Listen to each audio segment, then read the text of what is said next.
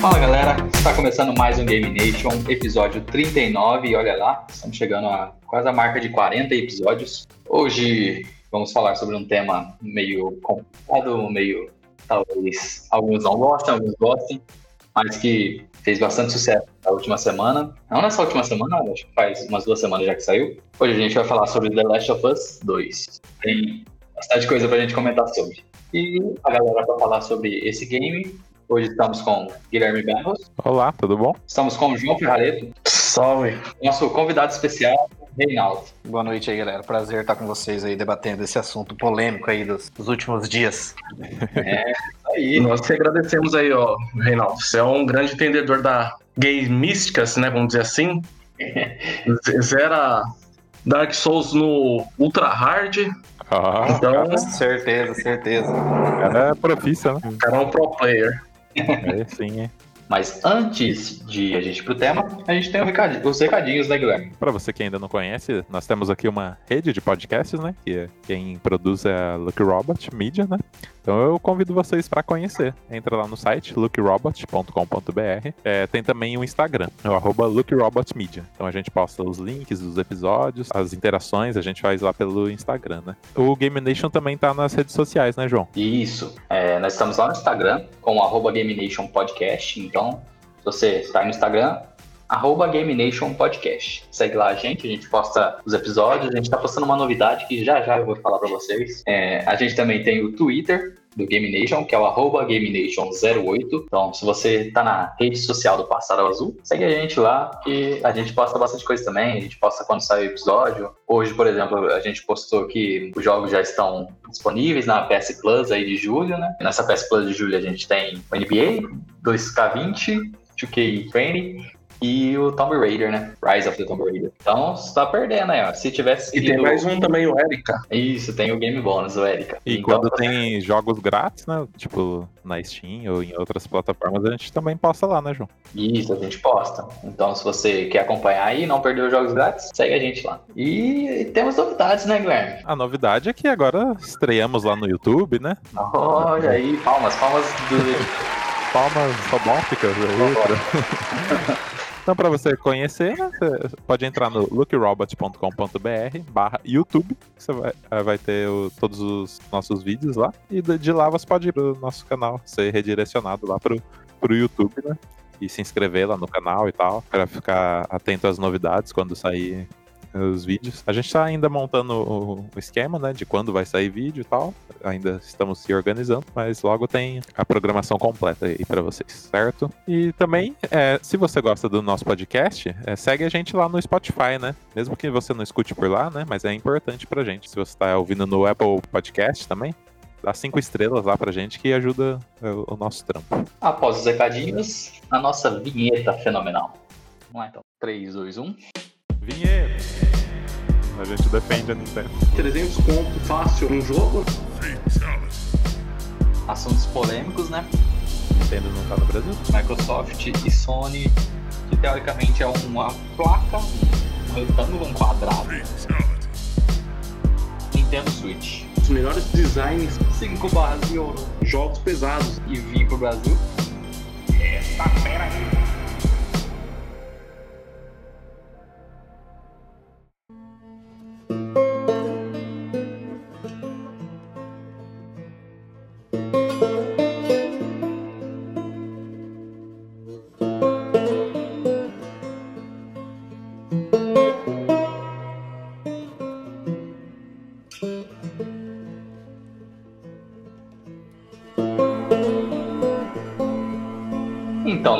nossa grandíssima vinheta, vamos começar a falar já de The Last of Us aqui, que eu já tô, já mandei pra galera aqui, ó. Eu não joguei, então, pelo visto, vai ser eu e Guilherme, nós fomos, somos, seremos os orelhas aqui, né? A gente vai ver por fora, sem ter experiência de ter jogado o jogo. Eu sou mais orelha que você, João, que eu não joguei nem o 1. É verdade, eu joguei um. Eu sou o completo orelha, então. A gente vai por níveis aí, né? É. E é isso aí, né? Então, nós dois não jogamos, o João e o Reinaldo jogaram. Então, eles vão dar as, a sua, quase uma review aqui, né? A gente vai discutir sobre esse jogo e o que tá acontecendo, né? Pra gente começar a falar do jogo, a gente pode dar um breve resumo do, do que, que é o The Last of Us, né? Pra galera que não tem ideia do que é. Vou fazer o seguinte: vamos deixar a honra pro Reinaldo? Isso. Opa, com certeza. Bom, eu, eu joguei o The Last of Us 1 e o 2 também. É, eu confesso que eu não, não, não tive tanto impacto no 1 quanto outras pessoas tiveram, né? As experiências, porque o, o 1 é um jogo muito aclamado no PS3, eu entendo.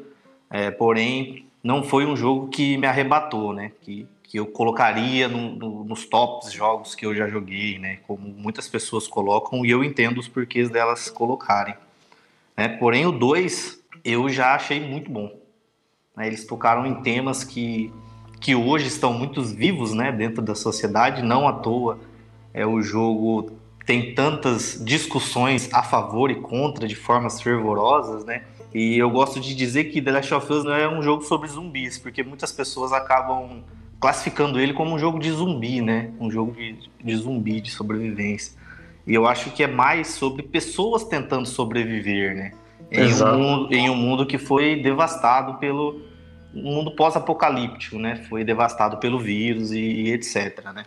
Então, eu vejo que esse 2 melhorou tudo que o 1 um já tinha, tudo de bom que o The Last of Us 1 tinha, é, o 2 conseguiu é, dar um passo à frente.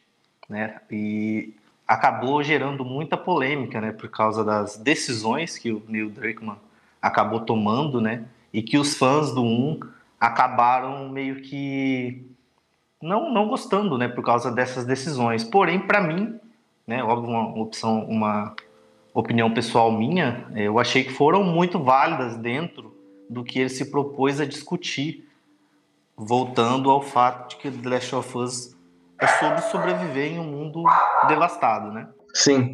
Eu, assim, eu considero The Last of Us 1 como um dos melhores jogos, né, que eu já joguei.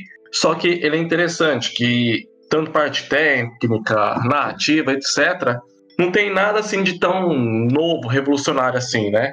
O que conta a favor deles é o que é tudo bem redondinho, tudo bem amarrado, mesmo que tenha clichês, um probleminha ali, outro lá, tal, mas é uma experiência redonda. Vamos sim, ver, sim. quase, quase que perfeita. História do The Last, The Last of Us é, se baseia na história do Joe e Ellie. É quase como se fosse uma, aqueles filmes de road trip, né?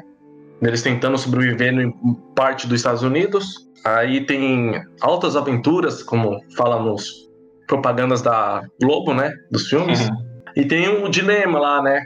Do Joe, que tá. Ele é o contrabandista e tá levando seu contrabando para seu objetivo, que é o.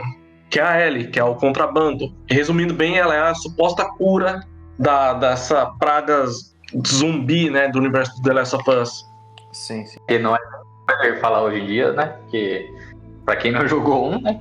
A Ellie, ela. Ela, ela, ela é imune, né? Ela é imune. Ela é imune ao vírus, né? Ela foi, ela foi mordida e não foi infectada, né? Porque todos os outros seres humanos foram infectados.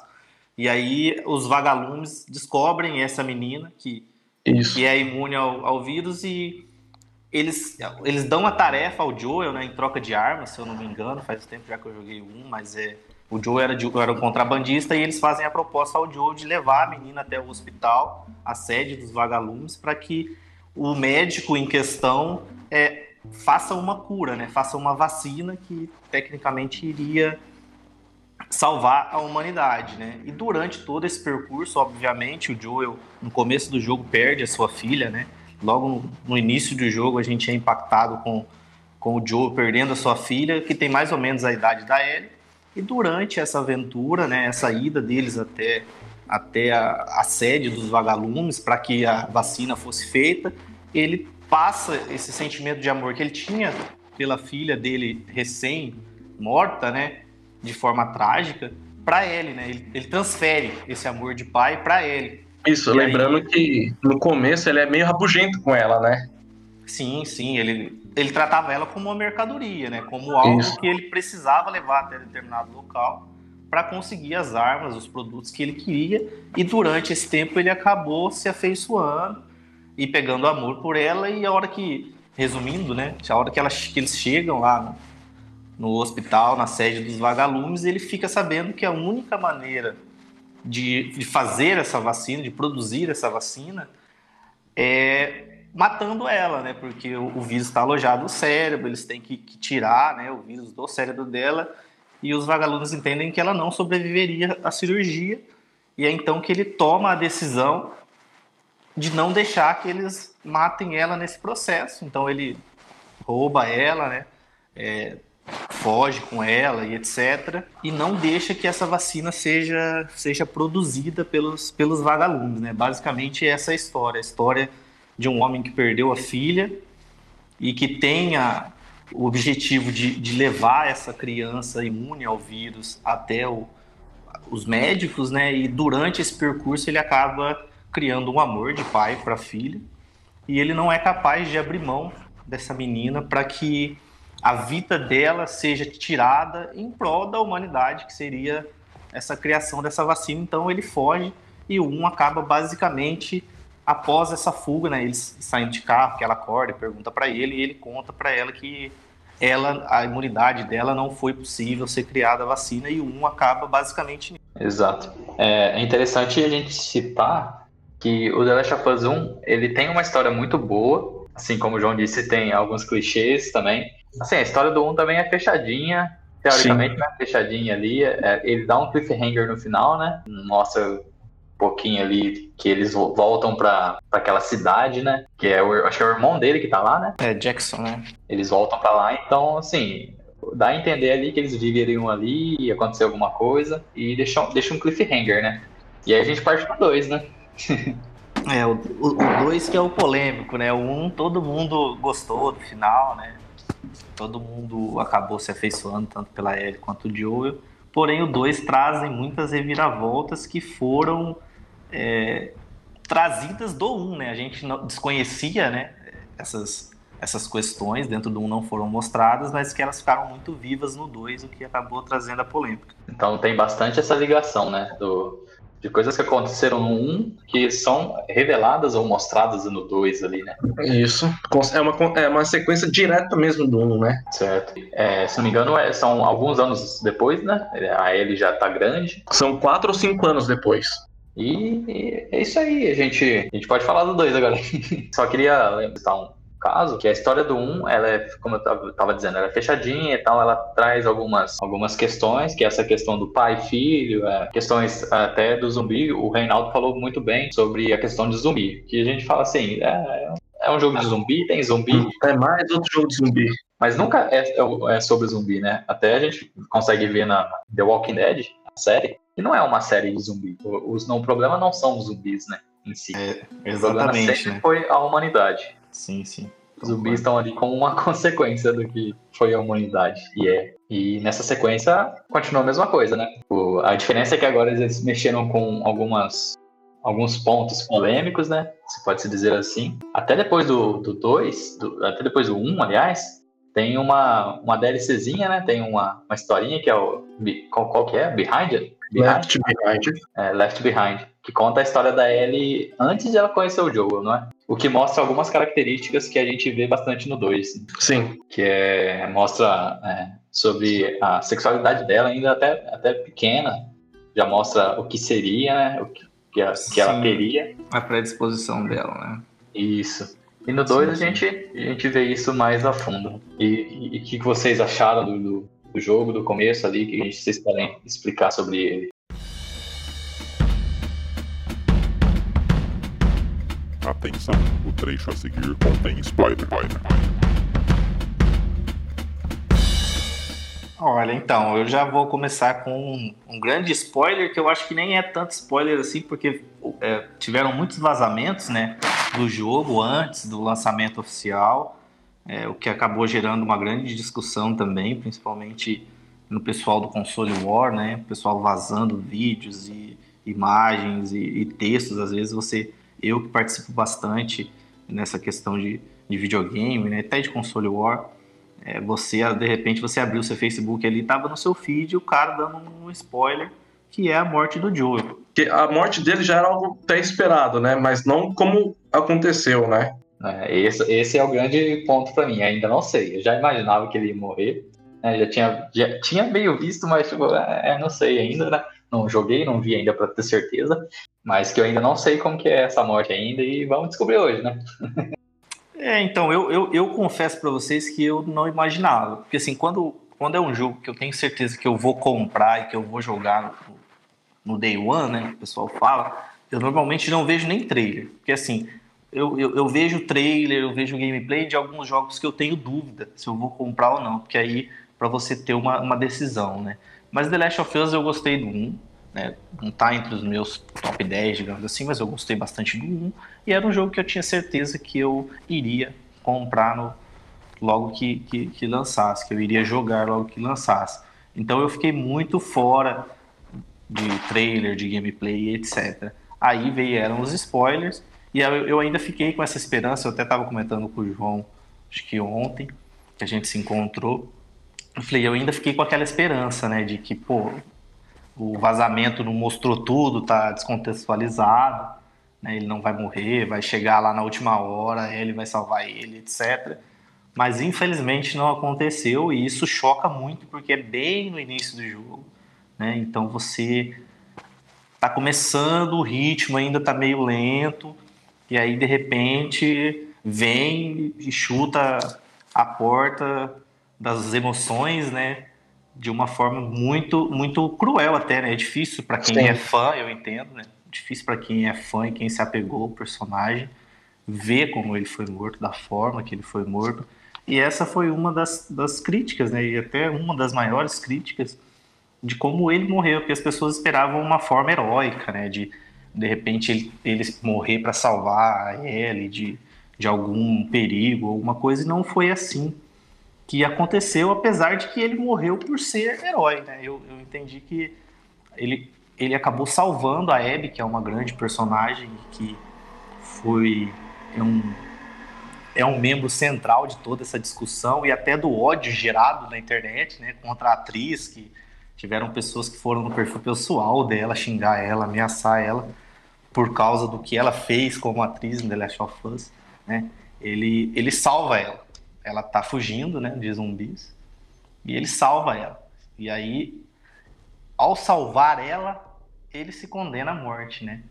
E a gente ainda não, não sabe a história dessa personagem. A gente não sabe o que aconteceu e da onde surgiu essa Abby, que é a responsável por todo por toda essa dor e de certa forma de algumas pessoas esse ódio que, que gerou a morte do Joel.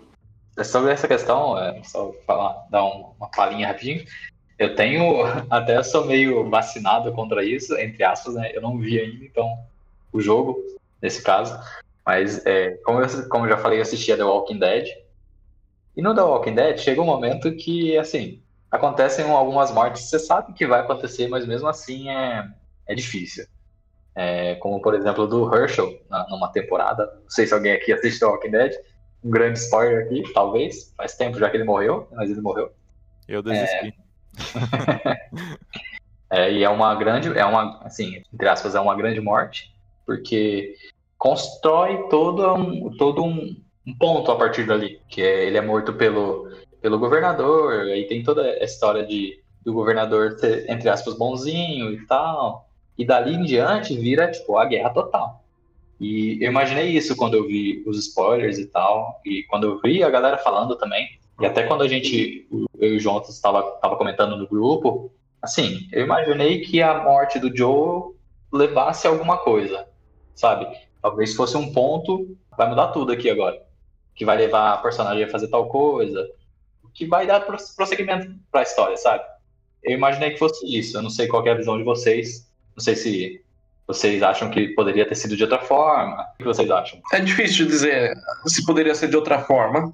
É até difícil falar, mas eu não sei, cara. Foi, é esquisito, porque eu não sei se eles seguiram é, tudo que está acontecendo hoje em dia, né? Enfim, questões de ideologias, etc. Certo. Mas é, é interessante que eles fazem a gente pegar o personagem no primeiro, né? Se importar com os dois. Uhum. E, no, e na sequência, praticamente não dura nem cinco minutos, né? De, jogatina com ele. Certo. É... Então, eu imagino que isso foi, foi realmente proposital, né? Às vezes. É. Isso, eles queriam, foi o ponto central. quando eles decidiram que iam fazer isso. Porque, assim, é, a gente já imaginava que poderia ter acontecido alguma coisa com ele antes dos trailers, né? Do 2. Aí vem trailer e mostra, putz, o Joey tá, o Joey tá vivo.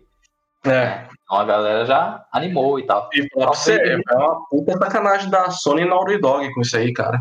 Então, exatamente. Talvez isso possa ser aquele, aquele naquele mesmo caso que entra quando a gente tem muito hype pra alguma coisa. Sim. Por exemplo, a gente teve é, uma direct da Nintendo, por exemplo, da Pokémon Company esses dias. O hype da galera subiu altíssimo para eles anunciarem um MOBA de Pokémon Unite. Sabe? Sim. Então, nossa, eu vi desse dia que a galera xingou muito, xingou muito. Mas assim, eu não sei se é porque a galera não gostou ou é por causa do hype que tava, que elas estavam. Acho que é dois, jogo né? da franquia, é, um jogo da franquia principal. E isso levou elas, tipo, externarem essa, esse sentimento e ficarem mais acaloradas, né? Eu imagino que poderia ser alguma coisa assim também nesse caso do Joel.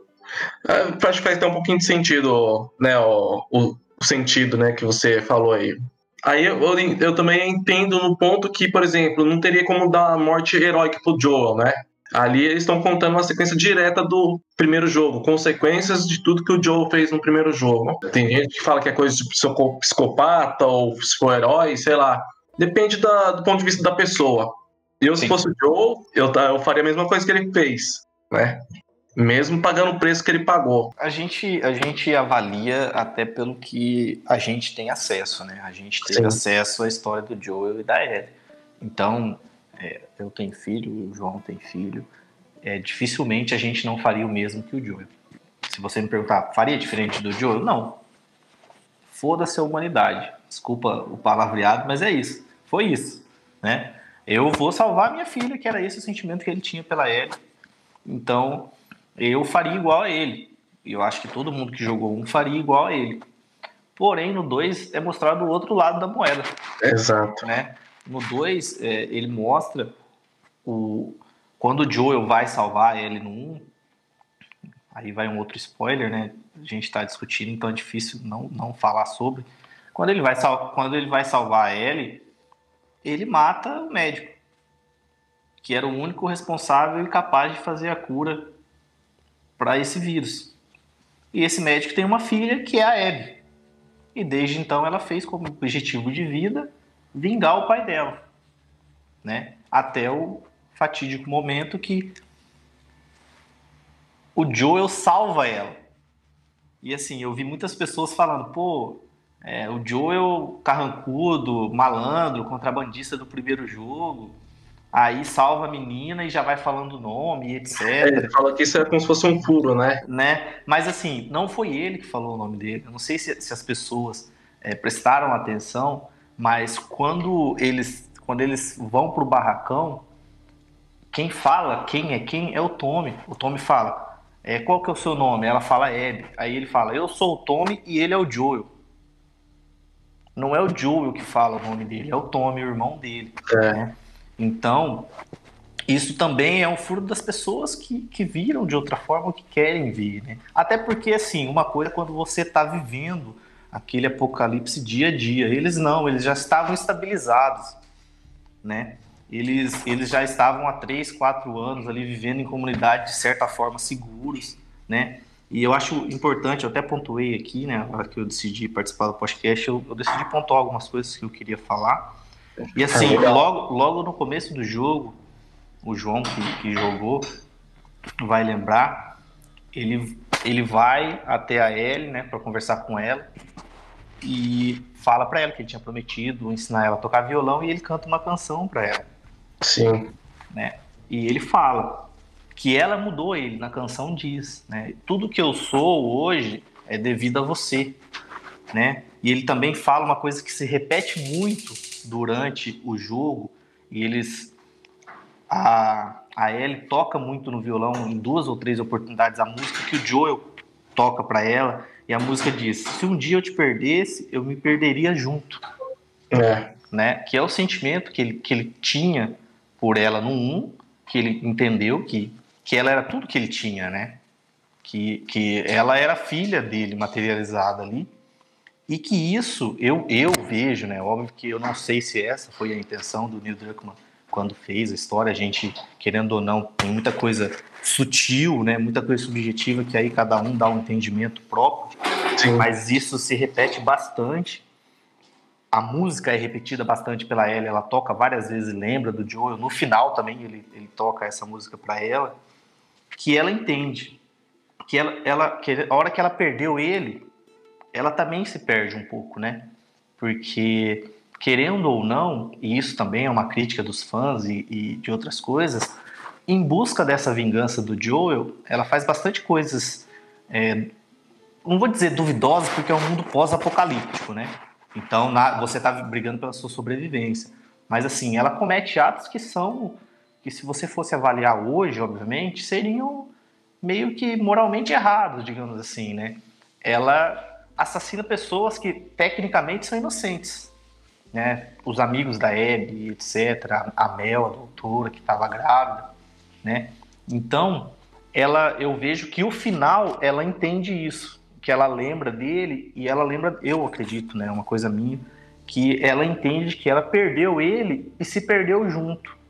E aí aquele momento do final, da, do embate final, ela entende isso que a hora que ela perdeu ele, ela acabou se perdendo no caminho e fez coisas que ela mesma não faria, né?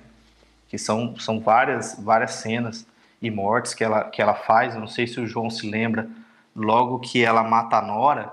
Lembra da Sim. Nora, João? Que, Lembro, né? lembro. Que aí ela, ela vai lá nos esporos e a Nora fala: Ah, então você é a menina, né? Você é. Porque querendo ou não, criou-se essa lenda, né? Obviamente é, todo mundo que era vagalume na época ficou sabendo que existia uma menina que né, foi, foi trazida até lá e mataram o médico, etc. E a hora que ela chega, que eles estão no teatro lá, a hora que a, que a, Ellie, que a Ellie chega, a hora que ela vai tomar banho, ela, você vê né, as expressões faciais, foi um trabalho incrível também na Naughty Dog, as expressões faciais, ela totalmente em choque do que ela fez, né? Ela até fala para para Dina, é, eu fiz ela falar né? E ela fala antes, não mostra ela fazendo a menina falar, mas ela fala antes para Nora assim: ou você me fala ou você vai morrer de forma lenta e dolorosa. E ela pega uma barra de ferro, então entende-se que, que ela é, judiou, né? Que ela foi cruel para que a, a Nora falasse. Então eu gosto de pensar assim também e como essa música é martelada em vários momentos de que ela entende que ao perder o Joe, ela se perdeu, ela perdeu a si própria. E ali naquele momento final, ela volta a si. Ela entende que aquele caminho que ela está seguindo não era o, o, que o Joel queria, não era o, o que ela é, né? Pode Exato. ser uma forma, pode ser uma forma romantizada, né? Que eu esteja vendo, muitas pessoas podem não concordar, mas eu gosto de pensar nisso e quando você joga, é, porque eu joguei, eu joguei, eu, eu joguei assim de, de, coração aberto, né? Mesmo que antes de sair o pessoal, ah, é lacração, é isso, é aquilo eu, eu fui sem preconceitos, né? De, de tudo, de tudo, de todos os personagens, eu fui sem preconceito. Então eu, eu, eu procurei é, esses nuances, né? Essas, essas mensagens, porque eu acredito que uma música não está ali à toa. Não. A partir do momento que você, a partir do momento que você toca aquela música e ela diz aquela aquela frase que ela tem para dizer, que no caso, se um dia eu te perdesse, eu me perderia junto, ela não está ali à toa. Né? É, um, é, uma, é uma mensagem às vezes não tão claro, mas é uma mensagem. E isso é batido várias e várias vezes durante o jogo, que você encontra violões durante o jogo, e aí ele vai lá e, e dedilha essa canção que o Joel cantou para ela logo no início do jogo. Né? Então eu gosto de, de pensar nisso também, que ela entende que essa vingança não é benéfica a ela, e também não é benéfica a Abby, que também é, a Abby fala para ela, fala assim, eu só queria matar o Joe, eu não queria matar ninguém. Eu poupei vocês. Tem uma cena que elas se encontram lá no teatro e ela fala: Eu poupei vocês e você matou os meus amigos. A palavra dela é bem isso. Ela só queria matar o Joe. Ela teve a oportunidade de matar ele ali naquele momento. E ela fala: Não, é só o Joel que eu quero matar, né? Porque ela vem com essa vingança há quatro anos, cinco anos buscando ele. E ela poupa ele e fala: Eu poupei você eu não quero matar você. Você matou os meus amigos, né? Que ela volta etc, toda aquela briga. Então eu gosto de, de pensar assim que a Ellie entendeu que aquela vingança entre aspas vazia, apesar que eu acho que é talvez eu mataria também, né? Porque querendo ou não, o Joel era o pai dela. Mas você tem que entender as motivações do outro, né? A Abby não estava errada na vingança dela. Afinal, Joel matou o pai dela.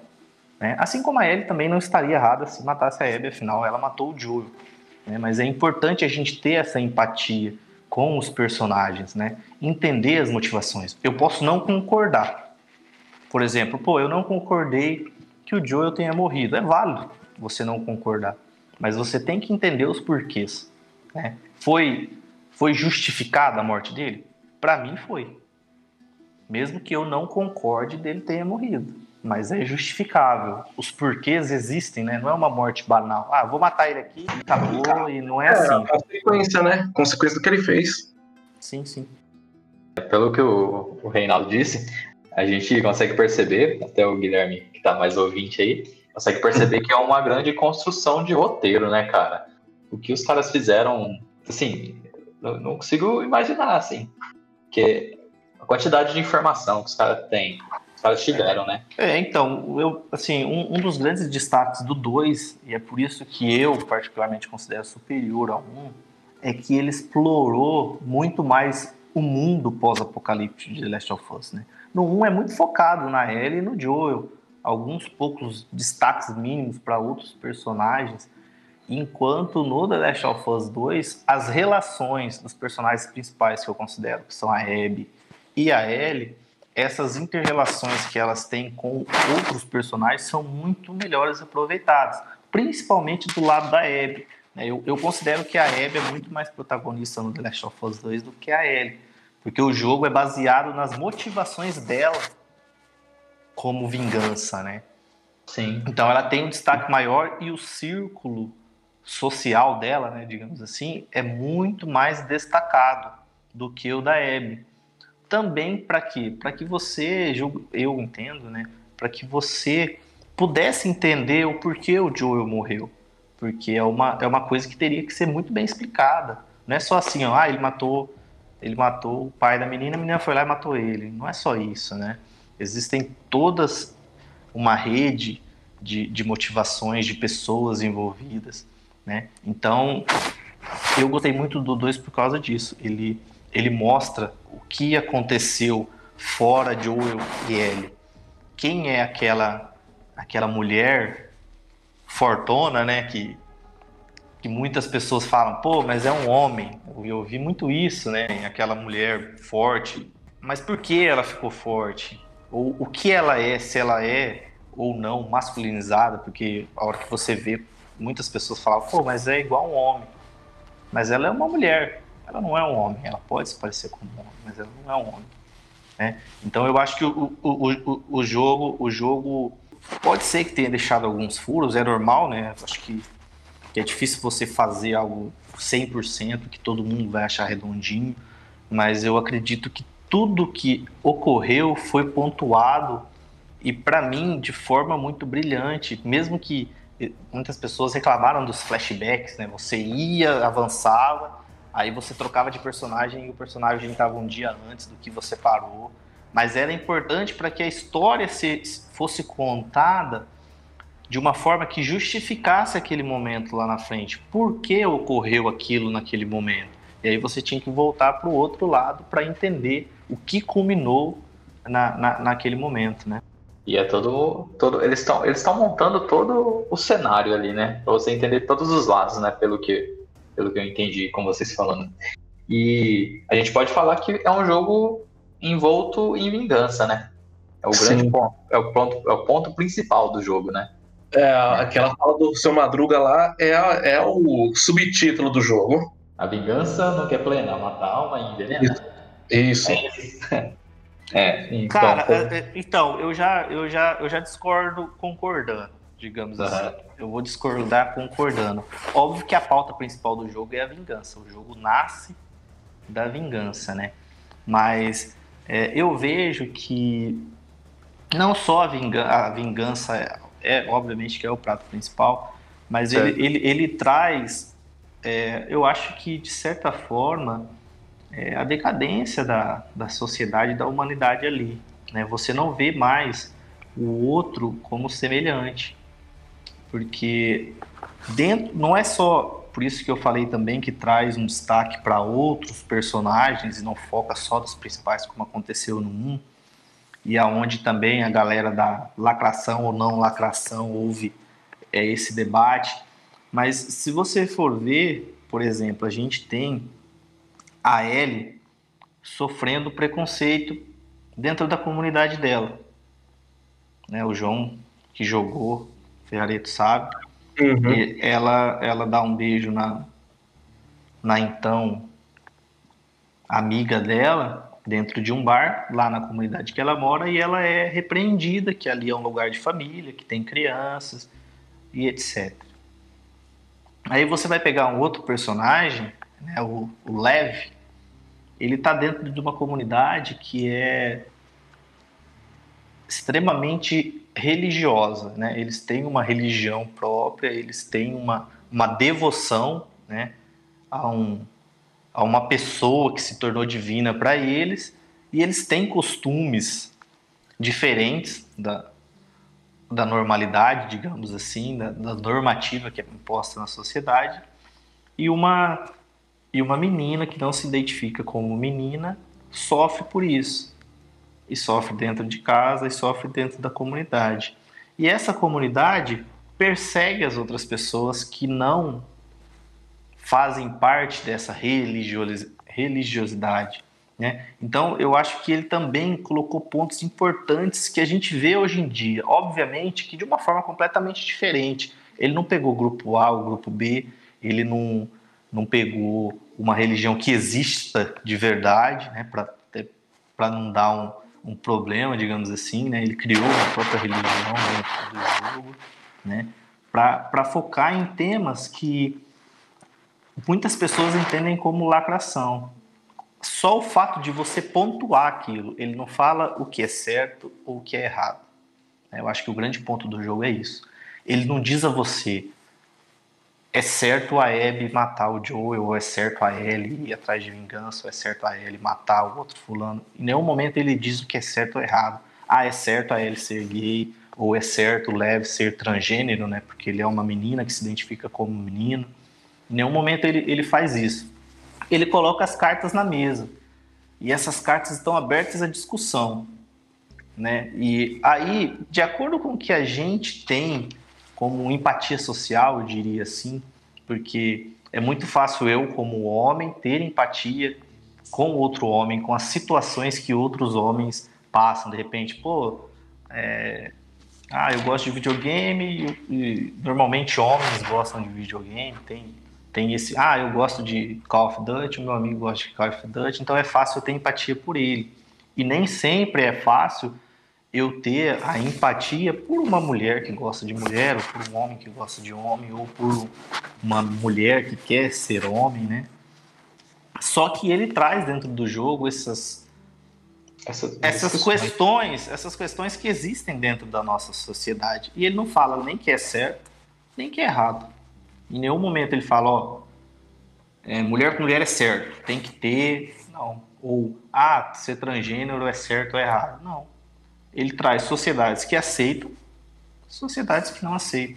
Comunidades, né, porque ali são grupos pequenos. Ele traz comunidades que aceitam e que não aceitam. Aí, se você acha certo ou não, é uma coisa pessoal sua. Em nenhum momento ele diz o que é certo ou o que é errado. Mas ele traz essas reflexões. Né? Ele traz essas reflexões. A mesma coisa com a Abby. A Abby é uma mulher forte, né? ela é musculosa. E ela sofre eu vejo por pessoas que jogam, e eu que estou dentro da comunidade, console, etc.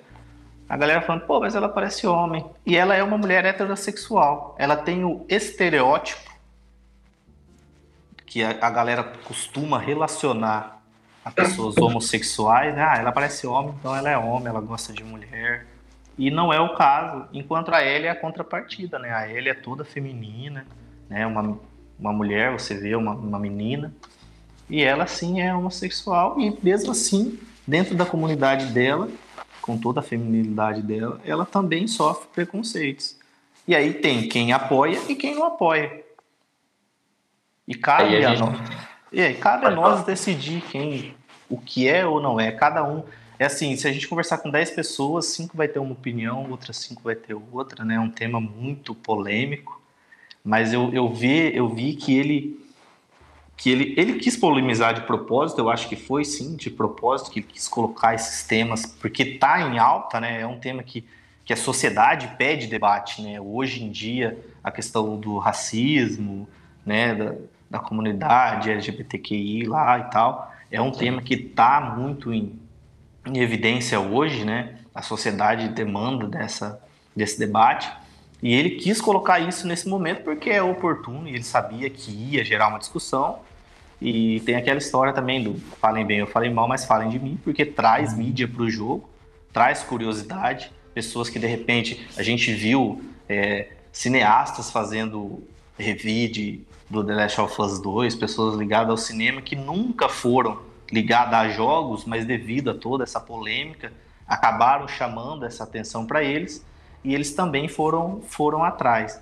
Mas o tema é vingança, o tema central do jogo, né? voltando ali ao assunto inicial. O tema central é vingança, mas uhum. ele também mostra toda a sociedade que a gente vive hoje também. Dentro do jogo, mesmo no mundo pós-apocalíptico, teve aqueles que viraram bárbaros e só estão atrás de saquear, de, de escravizar, né? Teve, tem o tema de, de pessoas que vão atrás de outras pessoas, que prendem, que escravizam, que que usam dessas pessoas para trabalho escravo e etc. Tem aquelas pessoas que são fanáticos religiosos, a gente pode classificar assim, né, que tem os fanáticos religiosos, e tem aquelas pessoas que mesmo que vivem na sociedade normal, digamos assim, a, o grupo da L ali pelo menos não é, não, não coloca em evidência nenhum, é, nenhuma máscara, nenhuma alguma coisa nesse sentido, tem também aquele preconceito contra ela, mesmo ela sendo aceita dentro da sociedade. A hora que ela beija a menina dentro do, do bar do, do senhor lá, ele vai lá e chama a atenção dela. Então, a vingança, com certeza, é o tema principal do jogo, mas eu, eu vejo que que ele quis focar muito na questão da humanidade também. Né? Tanto do, das motivações, porque ele. É, eu, eu, logo que eu joguei, eu falei para os meus amigos, falei, cara, esse jogo é uma montanha russa é uma montanha russa de sentimentos, porque na, no mesmo momento que você odeia a determinado personagem, daqui a pouco você tá afeiçoado com ele, você tá entendendo ele, você fala, caramba, meu, mas ele é assim por causa disso, porque tá acontecendo isso. Ou você acha que, pô, agora ficou tudo tranquilo, aí vem o jogo, te dá uma cena e, e mata um personagem, ou tem um, uma cena de ação que você fala, caramba, que está acontecendo aqui, entendeu? Então eu acho que ele quis brincar de certa forma com a, a psique da gente, né? De, de trazer essas emoções do que é certo, do que é errado, do que é bom, do que é ruim, né? Do que eu amo ou do que eu odeio, porque no mesmo momento que você odeia a Abby, você vai jogando com ela, você acaba também amando ela. E até mesmo a Ellie, né? Que nem eu, eu citei algumas mortes que a Ellie acaba cometendo durante o jogo, que são válidas dentro da proposta dela de jogo, mas que você fala, caramba, será que se eu tivesse na posição dela eu faria? Ou até mesmo ela, depois que ela comete, ela mesmo, ah, eu cito a cena que ela vai, que ela chega toda ensanguentada no teatro, que ela vai tomar um banho, e aí ela chega para Dini e, e ela, a expressão facial dela no jogo diz que ela também tá chocada com aquilo, ela chega tremendo, né? Que ela também tá chocada com a brutalidade que ela acabou de cometer. Então, o jogo traz muito esse sentimento pessoal da gente do que é certo ou não. Mas a gente tem que lembrar também que é um mundo pós-apocalíptico, que não existe certo ou errado, né? A gente, a gente julga a moralidade do ato de acordo com o nosso mundo hoje, do que a gente vive hoje. Mas aí no mundo pós-apocalíptico, nem sempre o que é moral aqui, agora, no que a gente vive, seria moral naquele mundo que, que eles estão inseridos ali, né? Com certeza. Eu queria citar um, um, fato aqui, que, assim, o jogo, ao meu ver, ele não é um jogo comum. Não é um jogo não. comum, sim. Porque o que jo os jogos, os jogos, em geral, eles têm o, algumas, algumas bases, né? Que é, por exemplo, ah, eu é, tenho um personagem X, você vai, ao decorrer do, do jogo, você vai gostando mais dele. É, assim, tende a você gostar mais do personagem, né? O que eu vejo nesse caso é que você tem duas, duas, dois centros, né? Que seriam os personagens, a Abby e a Ellie, e pelo que eu percebi o Reinaldo falando, não, não, é, não existe isso, tipo, ah, a Ellie é a personagem, entre aspas, personagem principal, no caso, né, de, por causa do 1 e tal, ah, ela, ela vai ser a queridinha, ou a gente vai gostar dela aqui por toda ação que ela fizer. Não é assim, né? pelo que eu percebi o Reinaldo falando. É, você pode gostar das ações dela, ou e você pode não gostar também, né, cara? O, o, o que eu vi assim, é, uma das críticas também, o pessoal esperava muito um, um destaque grande da Ellie nesse jogo, né? Porque no, no, primeiro você acaba jogando muito mais com o Joe, eu acho que só com o Joe, praticamente. Então, no The Last of Us 2, com ela maior, as pessoas esperavam muito que ela tivesse um destaque né, de, de gameplay, etc. Eu considero que a Abby acabou ofuscando isso. Uhum. É, acabou, acabou ofuscando, porque houve um destaque maior no núcleo da Abby. A gente conhece muito mais os núcleos, né? Nossa, cara. Eu queria ver a Ellie arregaçando, mas não foi isso que aconteceu, não. Arregaçou, sim, mas. É, então. E, e, e uma das críticas né, do, do, da galera que é muito fã do 1 foi isso. De, da questão da, da Abby ter ofuscado esse destaque. É tipo, é, pô, chegou o momento da Ellie brilhar, o Joel vai ficar em segundo plano e a gente vai fazer acontecer com a Ellie. E, e não foi muito isso que, que acabou ocorrendo dentro do jogo, porque a Abby é uma personagem muito forte, muito forte. E é por isso que, que essa montanha russa, porque mesmo que você odeie ela pelo que ela fez, né, com o Joel, principalmente a galera que é muito fã do 1, pô, você odeia ela nos primeiros momentos que você vê ela fazendo o que ela fez com o Joel. Porém, você é obrigado a jogar com ela. E a é. partir do momento que você joga com ela, que você entende as motivações dela, que ela faz ações tão heróicas quanto a do Joel, porque ela tem momentos heróicos quando ela salva o Leve, e a Yara, a irmã dele, ela tem ações de é, parecidas com a do Joel, né? Porque Exatamente. Ela, né, no sim, então, é, então aí, aí como que você vai odiar essa pessoa? Porque é, traz esses questionamentos também. Pô, mas ela é esse monstro que matou o Joel? Porque se apenas mostrasse ela matando o Joel e aí o jogo se passasse inteiramente com a Ellie correndo atrás dessa vingança, ela seria apenas o monstro que salvou o Joel após ele salvar ela, porque ele acaba de salvar ela e logo em seguida ela mata ele. Né? Se isso acontecesse, talvez seria muito mais fácil, todo mundo teria amado o jogo de repente, não teria tantas controvérsias de opinião, mas não é isso que acontece, você é obrigado a jogar com ela. E querendo ou não, você passa a admirar as ações dela dentro do jogo. Você entende que ela não é só uma pessoa que matou alguém querido. Você passa a entender que ela tem uma, uma história de dor e sofrimento também. Que ela passou por perrengue, passa né, durante o jogo, mesmo já nos tempos atuais do jogo, ela passa por muitos perrengues. Ela vai contra é, os amigos dela por causa de duas crianças? Mais ou menos o que o Joel fez, né? Ele foi a favor da Ellie contra os vagalumes que eram amigos de comércio dele, digamos assim, né? Que ele era um contrabandista. E a Abby faz isso também.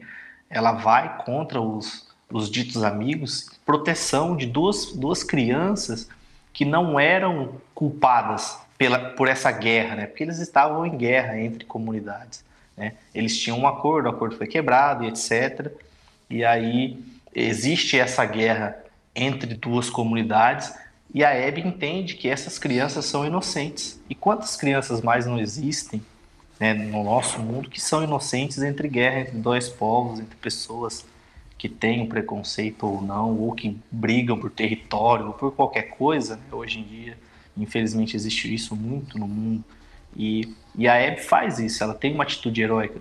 Ela fala que que agora eles são né, a, a comunidade dela, digamos assim. Ela fala que eles, a partir daquele momento, eles são responsabilidade dela, né? Ele até, na, numa das cenas finais, a, a Ellie chega e, e quer brigar com ela e tal, e ela fala que não, que ela não quer, que, né, deixa disso e tal, para não brigar.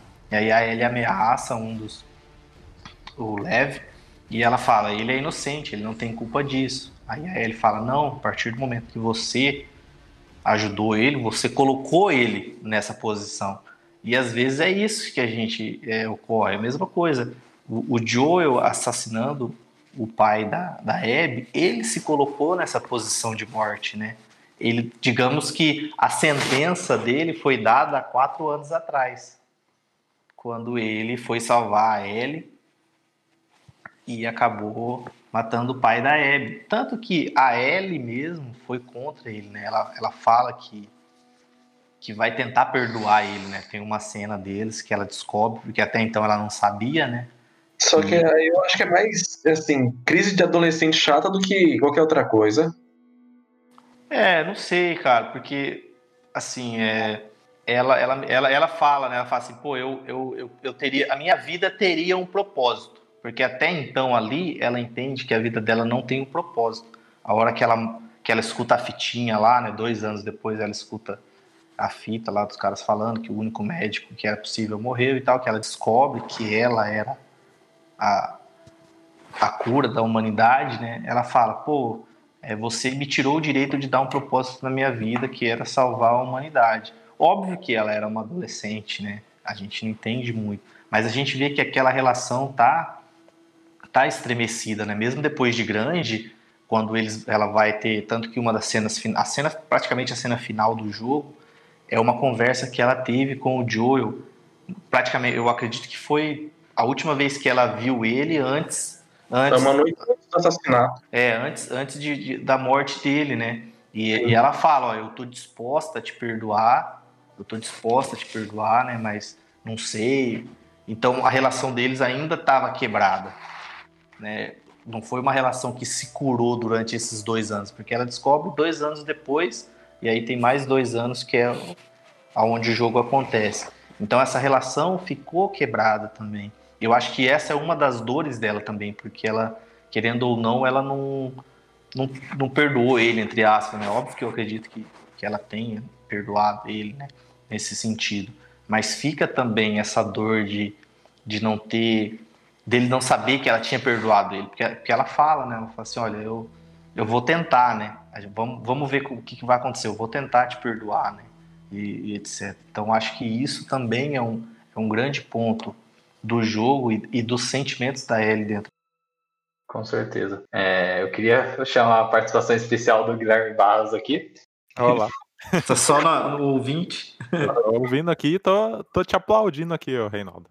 Ah, valeu, valeu. Adorei sua, sua visão sobre o jogo aí. Eu não, eu não conhecia a história, né? E pelo que você me contou aí, cara, eu achei o jogo como uma grande lição de empatia, né? Na verdade. Que pelo que você disse aí, você se vê obrigado a se colocar no lugar do outro, né? De conhecer a, a dor do, do personagem, né? De respeitar as dificuldades aí do, do que os personagens estão passando e muitas vezes a primeira reação é julgar, né? O outro. Com esse jogo aí você é, você é obrigado, né? né praticamente a ver, a se colocar no lugar do outro, né? Eu tenho, eu tenho essa visão, às vezes pode ser até um pouco romantizada, né? nem todo mundo que jogou pode ter essa percepção, porque uhum. essa questão de, de, empatia é muito pessoal, igual eu falei, é muito fácil a gente ter, ter empatia, simpatia com um semelhante, né? sim, com sim. alguém que tem os mesmos gostos, com alguém que está na mesma classe social, com alguém que tem as mesmas opções sexuais ou é da mesma cor, enfim todos esses temas que são tratados dentro do jogo, é muito fácil a gente ter empatia por essas pessoas. Enquanto é difícil você ter empatia com o assassino do, do, do, personagem que você ama, né? Mas o jogo te obriga a isso, a entender essas motivações. E isso traz traz sentimentos que nem sempre a gente consegue dominar. E às vezes as pessoas têm ódio nesse sentido. Sim, sim. E mais uma vez, né, expondo aí a, a fragilidade da, da comunidade gamer, né? Que é onde não pode nem aparecer tipo um personagem homossexual, né, um personagem transgênero, igual você citou aí, e quando aparecem assim personagens feministas, né, como a, a, principal ou um personagem negro, né, vira essa polêmica gigantesca, né, cara, sendo que é uma questão assim que, sei lá, deveria ter ficado para trás, né? A gente tá em 2020, então isso, tipo, né, a galera tem que abrir mais a, a mente, né? É, eu acho que é, o mundo gamer ele é muito masculino. Por mais que tenham várias mulheres E eu acho que, que essa, essa diferença nem seja tão grande, se a gente fosse dar um percentual, digamos assim. Eu não posso dizer que 90% do, do público gamer é homem, eu acho muito difícil isso. Porém, as mulheres ficam mais escondidas, né? Porque é uma comunidade tóxica. A gente sabe que é uma comunidade tóxica, principalmente em jogos mais competitivos, né? Eu, que sou um cara competitivo, eu, eu participei muito da comunidade do Rainbow Six, eu sei o quanto a toxicidade tá na galera, né? E aí quando você traz personagens que fogem muito do da idealização, eu digo, é isso, né? Porque muitas vezes você você é, transmite o seu ideal, a sua vontade naquele personagem daquele jogo. Pô, o cara, o, você vai pegar de repente aí um Gears of War para falar no Xbox. Pô, o cara serra os alienígenas, não sei o quê, o cara dá tiro, o cara é fortão, né? A gente acaba idealizando, pô, eu queria ser aquele cara, ou eu queria ser o Drake, aventureiro, escalar com a minha mão, não sei o quê, caçar tesouro, né? A gente acaba idealizando o que a gente queria ser naquele personagem. É estereótipo, né? É, sim. Aí você pega você, de repente, eu, né, um, somos homens e, e, etc. Aí você é obrigado a jogar com uma personagem feminina, às vezes uma personagem homossexual, ou uma personagem masculinizada, porque a Abby é masculinizada, né?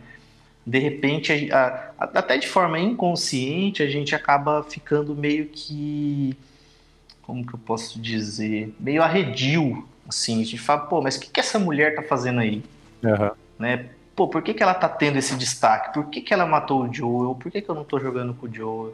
Né? Então, e eu acho que é muito importante que isso aconteça. Muitas vezes a gente fala, pô, mas tá, tá essa lacração, agora todo jogo tem que ter um, um homossexual, todo jogo tem que ter um negro, todo jogo tem que ter é, um, um, personagem gordo, que nem eu vi no, no Bleeding Edge lá, que tem uma, uma personagem que é gordinha e tal, e virou vários memes dentro da, da comunidade gamer, assim, da galera enchendo o saco por ela ser gordinha e etc. Uhum. Né? Mas, pô, se, eu, se a gente olhar do lado, cara, assim, do lado, você sai da sua casa, ou até mesmo dentro da sua casa, você vai ter uma pessoa que é homossexual, você vai ter um negro, você vai ter uma pessoa que não se identifica com o seu gênero, se é certo ou errado, não cabe a mim julgar, né? Agora a gente já está num pouco mais sociedade, filosofia, né? Mas, é, mas eu acho que, que o jogo é isso, né, cara? O jogo é, é, é, ele traz, ele tem essa obrigação e ele traz esse sentimento de você ter pontos de vista dentro da sociedade, estar tá inserido dentro da sociedade. E é importante que esses personagens existam.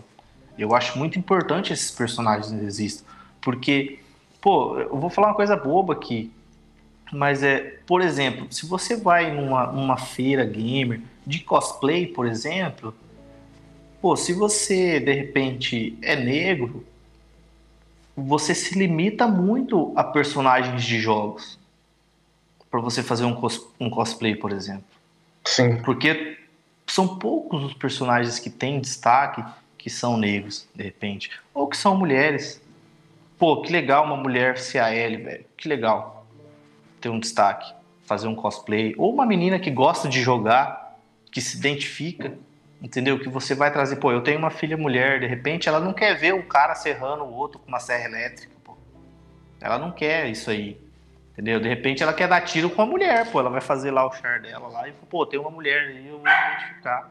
Eu vou achar legal, vou, vou gostar. Não que ela vá ver a Ellie, ela vai virar homossexual, né? Porque as pessoas têm muito disso, né? pô, tá, tá incentivando. Tá incentivando. Ah, eu tenho um gay, então quer dizer que todo mundo quer ser gay. Não, a sexualidade da não é importante dentro do jogo. Em nenhum é momento. É o traço dela, né? Mas Sim, não, é, é, não, não, é, não é algo importante. Assim, a questão é: o jogo tá contando a história dele. E nessa história tem essas pessoas com opções, tipo de vida, etc, etc como se fosse o mundo real mesmo. Exato, exato. A gente, é, é a sociedade como existe. E, e é estranho. Igual, eu, eu não, não sou muito fã de falar que, vamos dizer assim, que certas pessoas. Na verdade, pode até ter. Que a pessoa não está preparada para ver mulher é, como protagonista, etc, etc, yara, yara, yara. Só que são coisas que a gente, desde quando eu jogo um videogame, desde moleque, sempre vi esse tipo de coisa a Samus, Jill Valentine, Claire, Chun-Li, etc, etc. Então, Claro. mas aí, aí eu vou fazer outro questionamento para você. A gente já tá Sim. até fugindo um pouco. Mas o Sim. que todas essas mulheres têm em comum? Visualiza, visualiza essas mulheres. O que todas elas têm em comum dentro da com- comunidade gamer? Como elas são é, mostradas, digamos assim. Qua- Quando, quando você imagina elas, o que vem à nossa mente ou à mente da galera que joga? Uma característica que são de todas. Além de, são- além de ter uma personalidade forte, né? Elas são badass pra caralho. Mas assim, a sexualização, cara.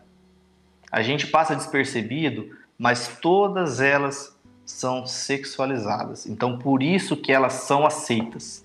O que fazem delas grandes personagens? Óbvio que elas são foda pra car... elas são elas são foda pra caramba, né, dentro dos jogos. Mas o que? Pô, a Lara Croft e os peitão. É, mano, o PS1, pô, Lara Croft tinha uns peitão, tinha.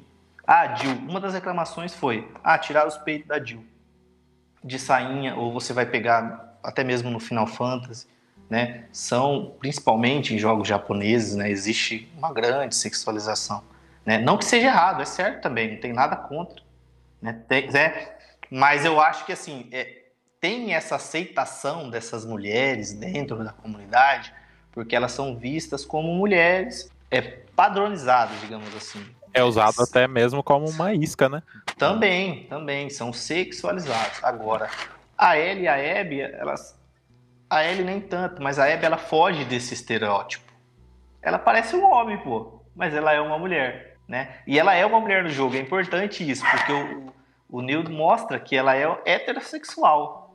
Não dá nem brecha para o cara falar, pô, mas aquela lá é uma mulher macho. Não dá, ela é heterossexual, ela vive um triângulo amoroso ela sofre por amor por causa do Owen, né, de um homem. Então ele não, não dá nem essas brechas. E eu, né, uma opinião pessoal minha, eu acho que essas outras mulheres são aceitas porque existe sim uma sexualização. Não à toa eu comentei da, eu não vou me lembrar o nome dela, mas é uma personagem do Blind do, do- é um jogo recém-lançado da Microsoft, Uhum. que ela é gorda, tatuada, acho que tem até um, um cabelo colorido, e ela foi e é muito zoada dentro da comunidade gamer, porque ela tá fora desse estereótipo aceitável que existe, É. né? Então, eu, eu vejo assim, né? De repente não é, mas eu vejo dessa forma. Então, e eu, eu acredito que mostra também, porque você vai não não você vai ver gameplay não os grandes canais, né, de galera que é mais digamos que, que tem um público maior, nem o Edu ou o David Jones, né, que são mais sérios, digamos assim. Mas aqueles canais mais que têm preferências, né, são listas de preferências, você vai ver o gameplay da galera, é só eles tirando sarro.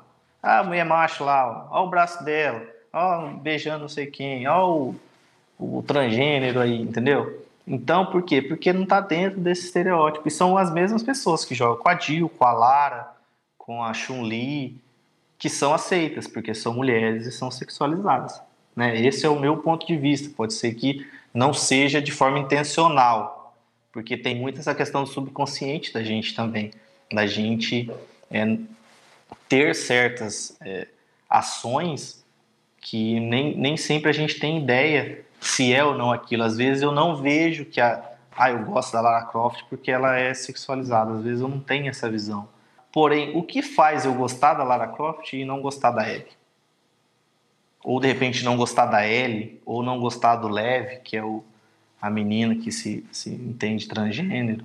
Né? Então, são, são discussões que, obviamente, vão levar a outros enormes pontos né, da, da psicologia, digamos assim. Mas eu acho que a gente aceita essas personagens muito por causa disso, porque elas estão dentro de um padrão.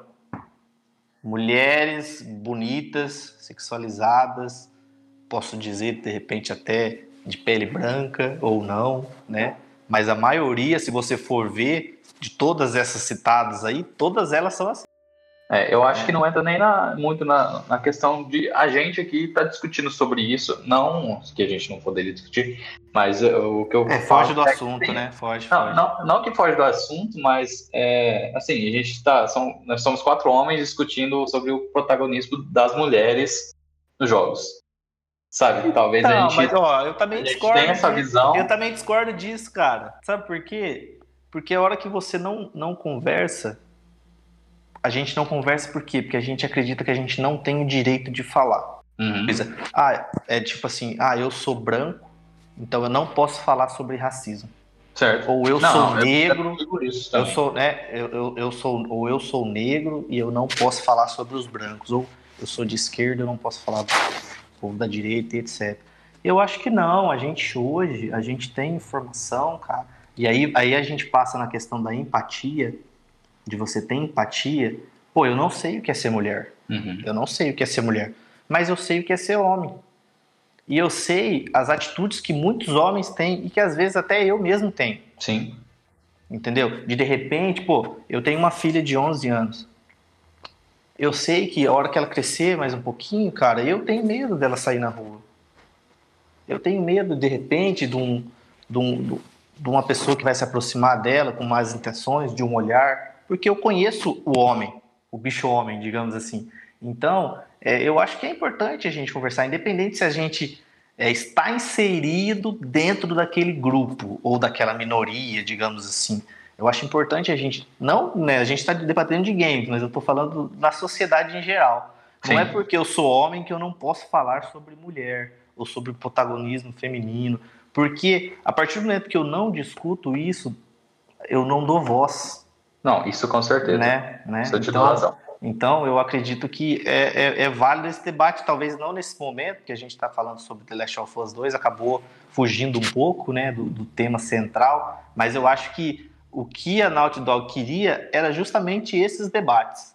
Exatamente. Era, isso era, era, comentar. é, era, era, o, de- era o debate da, da questão do gênero, da questão do preconceito, e o preconceito não é só preconceito de cor ou de sexualidade, mas o preconceito de você de você não aceitar que que você tem uma protagonista forte, mulher, ou de que fuja daquele é, antigamente, né? Pô, antigamente a gente via os filmes do Rambo, do Arnold Schwarzenegger, ficava maluco, velho. Os caras fortão lá, metendo bala em todo mundo.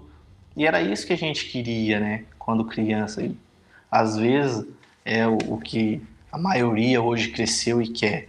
Mas é importante a gente entender que não é só o homem branco ou até mesmo negro, heterossexual que consome jogos. Pode ser até a maioria, mas não são só nós, homens, que consumimos, ou não são só é, homens heterossexuais ou mulheres heterossexuais que consomem esse tipo de coisa, né? São a, a comunidade hoje é globalizada, o mundo é globalizado e, e tem gente de todo tipo, bom, ruim, é, branco, preto, gay, hétero. Tem até aí as outras nominações que não, não se consideram nem hétero, nem gay, binário, não binário, que eu nem, nem tenho conhecimento para falar disso, né? Então eu acho importante ter essa representatividade também dentro dos jogos. Eu não posso me incomodar como obra, eu não posso me incomodar, por exemplo, de jogar com uma mulher ou de jogar com uma mulher que matou o meu personagem preferido, digamos assim. Eu posso não concordar que ele morreu, que nem eu falei lá no início. Eu posso não concordar que ele morreu. Mas eu também posso concordar que a Abby tinha motivações para aquilo. é, isso trabalha muito aquela questão que a gente falou, da empatia, tudo. Sim, sim. É, é sim. muito pessoal, né? É, sim, sim. É, é completamente pessoal. Eu, eu, eu ainda falo, pô, você gostou do jogo? Muitos amigos não gostaram. Muitos amigos Sim. não gostaram. né? Ah, não gostei. Por que você não gostou? Ah, eu não gostei porque o Joel morre e tal. Pô, beleza. É justo. É justo. Seu personagem, seu personagem opinião preferido morreu. Sim, é justo. Agora, eu já ouvi o cara falar assim, pô, eu não aceito ideologia no meu jogo preferido. Não tem ideologia. Não tem. O João que, que jogou, o Ferreira, ele vê, em nenhum momento é apontado, ó, isso é certo isso é errado. Não. Não existe ideologia dentro do jogo. Assim, é, é aquela coisa, né? As pessoas querem colocar pelo em ovo. Primeiramente, aconteceu o que aconteceu no jogo tal.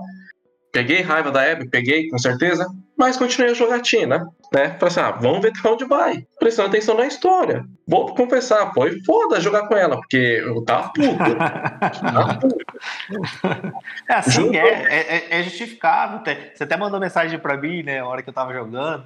Pô, Sim. você tá achando do jogo e tal. Né, que você já, também já tinha jogado, você até comentou comigo, pô, não gostei que aconteceu isso e tal. Aí eu falei, pô, eu gostei, cara. Eu, eu achei que foi justificado. É, até porque assim, eu não tinha tanto apego aos personagens do 1, né? Pode ser isso também. Então, eu, como eu falei, eu joguei mais de coração aberto. Eu gostei do 1, achei um ótimo jogo, etc. Mas eu não tinha aquela coisa de, de torcida, digamos assim. Eu joguei com coração aberto, né? Então, é, é choca, pô. Todo jogo, a toda hora o jogo te choca, toda hora ele vai. É tipo, é tipo Game of Thrones, não sei se vocês assistiram. É tipo Game of Thrones, mano. Cada temporada Lá você não tem esse apego aos personagens. Não, você pode ter, né? Mas, tipo, vem o George R. R. Martin e corta a cabeça do personagem. Então, aí, é, jogando tal, beleza? Você vai acompanhando a história, você vai começando a entender. Ah, então é isso que aconteceu, é por isso, não sei o quê. Você pode gostar do Joe e não gostar da, da Abby. Ou, pelo contrário, ah, o Joe foi um filho da puta, matou o pai da menina, coitada dela. Vai ter esse tipo de visão, né? Só que, como fala, independente de ideologia do Neil Druckmann, cara, ele quis, acho que quis contar uma história. Não quis dar lição de moral em ninguém. As pessoas querem é, problematizar tudo, entendeu? Eu vi o The Last of Us 2 primeiro como uma obra de entretenimento. Você quer dar tipo uma liçãozinha aqui por causa de tal personagem, não sei o quê? Não, não me ofendeu, nem nada do tipo. Mesmo que eu não concorde com uma outra coisa, é normal. Independente das ideologias do pessoal, opções, sei lá, e eu concordando ou não, sim, a base de tudo é que você ter o respeito, né? E na verdade o, o respeito acabou. No entanto, que você vê na internet o pessoal dando a, a opinião porque gostou, aí você vê os que não gostou massacrando o pessoal que gostou, da mesma forma do contrário, o pessoal que gostou massacrando o que não gostou, entendeu? É, houve, houve uma, uma polarização, né, cara? Na verdade, houve uma polarização. Acho que foi o, o, o jogo que mais teve essa questão de ou eu gosto ou eu não gosto. E se você não Sim. gosta, se você não gosta, você tá errado. Se você gosta, você tá errado, né? É, não tem aquele meio termo. Ah, você, você gostou? Gostei. Por quê? Ah, gostei por causa disso, disso, disso. Ah, você não gostou? Não. Ah, por causa disso, disso, disso. E, e muitas vezes não, o que eu vejo é que não teve isso. É, ficou quem gostou de um lado, quem não gostou do outro. Né? Essa, essa polarização é, medonha. Tanto que é, você vê aí, foi o jogo com maior user, é, menor, né, na verdade, user score, Metacritic. A galera foi votar em peso lá, ou dava zero ou dava 10, o que eu acho uma babaquice do caramba. Tanto para quem, tanto para quem dá zero quanto para quem dá 10 sem jogar só por causa de uma nota. São, são idiotices, assim, são coisas muito bestas, por causa justamente dessa polarização. E isso mostra também o que acontece na nossa sociedade. A gente Sim. vê aí, principalmente é, em anos políticos, que se você. Às vezes a pessoa faz uma coisa boa, ah, político A faz algo que você concorda. Você não concorda com ele em 99% das vezes. Mas aí ele fez aquele 1% lá certo, aí você vai lá e fala, pô, ó, que legal esse cara fez. A galera do outro lado vai falar, ah, mas você é. Ah, você é nazista, ou você é esquerdista, né? Tem muitos desses termos aí, ou você é gado, né? E nem sempre você, você não concorda com a agenda daquilo ali. Mas tem pontos que você concorda. Você não, você não pode discordar de tudo. É, Pô, não é, é- preto é- e branco, né? tem área cinzenta, tudo pra explorar. Sim, tem, tem pontos que você pode concordar de quem você discorda muito, né? Eu até postei hoje no Facebook, eu assim, quantas vezes você concorda com alguém que você discorda muito? Porque Né? tem Então, muito isso, você pode discordar muito de uma pessoa, mas às vezes você concorda com um ponto. E isso não te faz igual àquela pessoa. E o The. Last, of Us, o The Last of Us 2 fez muito isso. Houve essa polarização. É, ou você é de um lado ou você é do outro. Ah, pô, eu gostei da história. O cara, pô, você é louco, aquela história é lixo, não sei o quê. Ou, ah, eu gostei do gameplay. Ah, mas o gameplay é travado. Não, ah, você gostou? Gostei, mas por quê? Ah, por causa disso, disso, disso. Ah, não gostei? Por causa disso, disso. É válido. Né? Tanto Exato. E, cara, e toda essa discussão está anulando os, as opiniões de senso críticos, é, de bom senso, porque você acha muita opinião boa a favor do jogo e muita opinião boa que critica o jogo. Sim, Entendeu? né, mas é, eu, eu, eu acho que isso é, é para a vida, né? principalmente com as mídias sociais, com as redes sociais. As pessoas não querem o bom senso. As pessoas querem é, um lado, muitos, né? Pô, ou eles, ou eles são é, solistas, ou eles são caixistas, ou eles são nintendistas. E a partir daquele momento, ah, eu sou sonista. Então, a partir do, daquele momento, nada que saia para o console da Microsoft presta. Ou nada que saia para Nintendo presta. Ah, eu vou falar mal do Zelda. Porra, como é que você vai falar mal do Zelda, mano? Muito difícil. Então, é, há essa polarização de que você não pode ver o valor do outro, porque você tem o seu lado.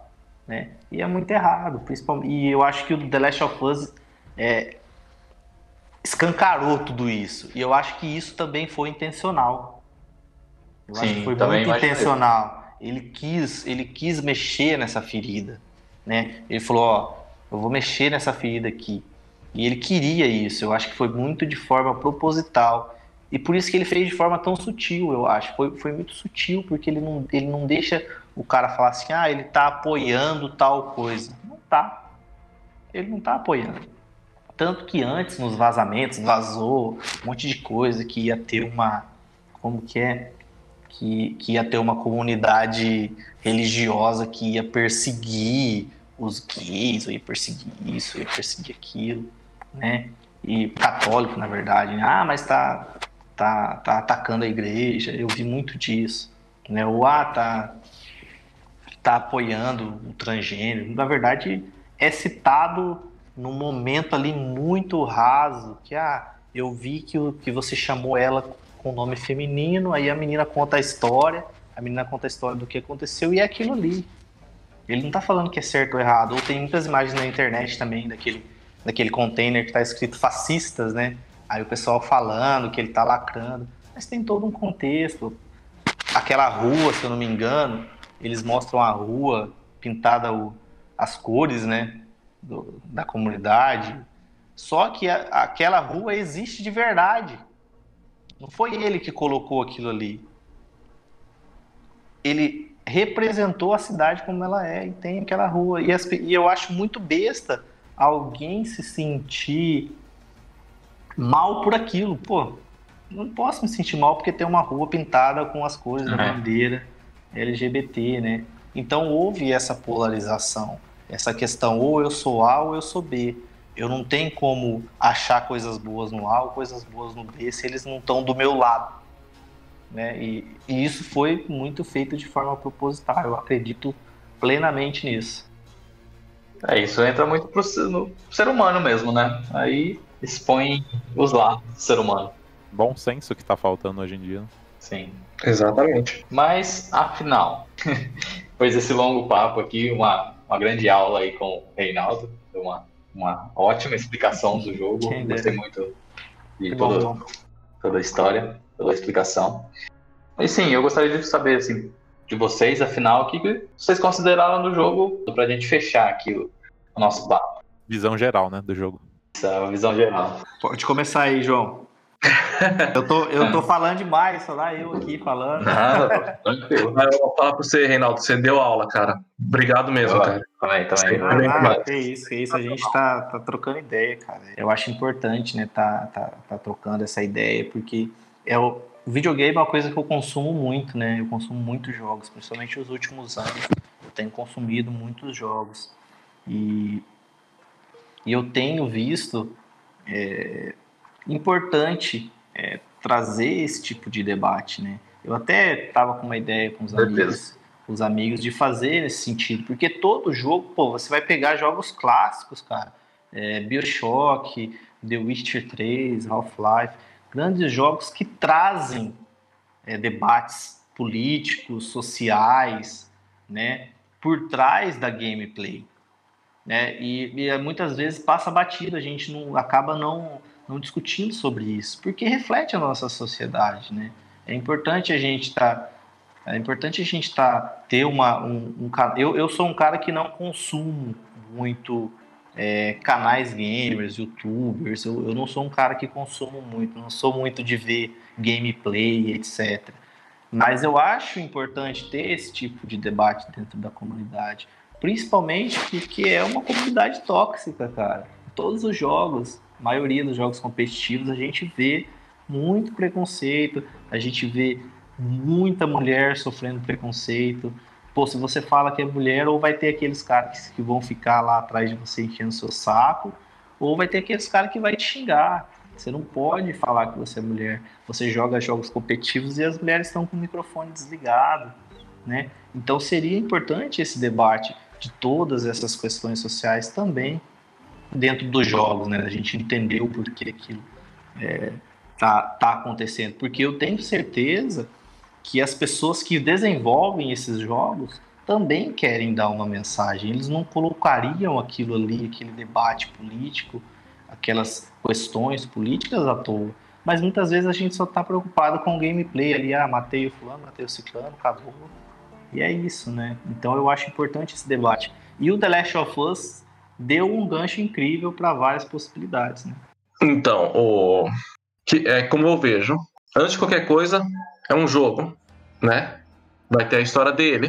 E é assim, o universo The Last of Us dá, rende história pra, né? Pra mim, no ponto de vista, o que me importa é ver a história da, do jogo, do universo, dos personagens. Eu me importo bastante com a Ellie no jogo. Enfim, é com a questão, independente de, da opção dela. É como se fosse uma filha dentro do jogo, ou uma irmã dentro do jogo, sabe? O, o sim, que eles fizeram com a gente referente a esses personagens é de tirar o chapéu. Até mesmo fazer. É, eles brincar com a gente, da gente fazer odiar a Abby, né? Depois da, do acontecido com o Joe, foi uma. É de tirar o chapéu. Né? Eles souberam fazer isso. Até que sim, depois eles vão te falando, ó, por causa disso, disso, disso. Tem, tem seus méritos. Se vai dar discussão, né, como o Reinaldo, Reinaldo comentou, é válido pessoal tem que colocar na cabeça também que, antes de mais nada, é, um, é algo de é, entretenimento. Vai ter gente que vai gostar e tem gente que não vai gostar. Igual você vê essa divisão, essa polarização, discussão idiota, sabe? É tudo desnecessário, não vai levar a lugar nenhum. E como você disse, e como eu acho que eu até eu citei, que essa discussão idiota que tá tendo, você a, praticamente destrói ou a discussão que era válida até discutir, de, conforme tudo, tudo que o Reinaldo falou é válido. É um dos jogos mais difíceis que eu já joguei. Não é por causa da dificuldade em si, mas é por tudo isso que foi falado aqui hoje. Não é um jogo fácil. Ele não é. O jogo... Às vezes até foi injusto de perguntar para vocês uma, uma visão geral, porque a gente geralmente faz isso em jogos, né? Talvez Sim. o não precise uma, um ponto final aqui, a gente não precisa dar um, o, o veredito final, né? A gente, é. a gente achou, a gente já conversou o que achou do jogo e é isso, né? Sim. Então se sinta à vontade para não precisa dar um ponto final aqui, falar se você gostou ou não, se, sei lá, seu ponto final. Fique, é, fica aberto aqui, fica aberta a experiência.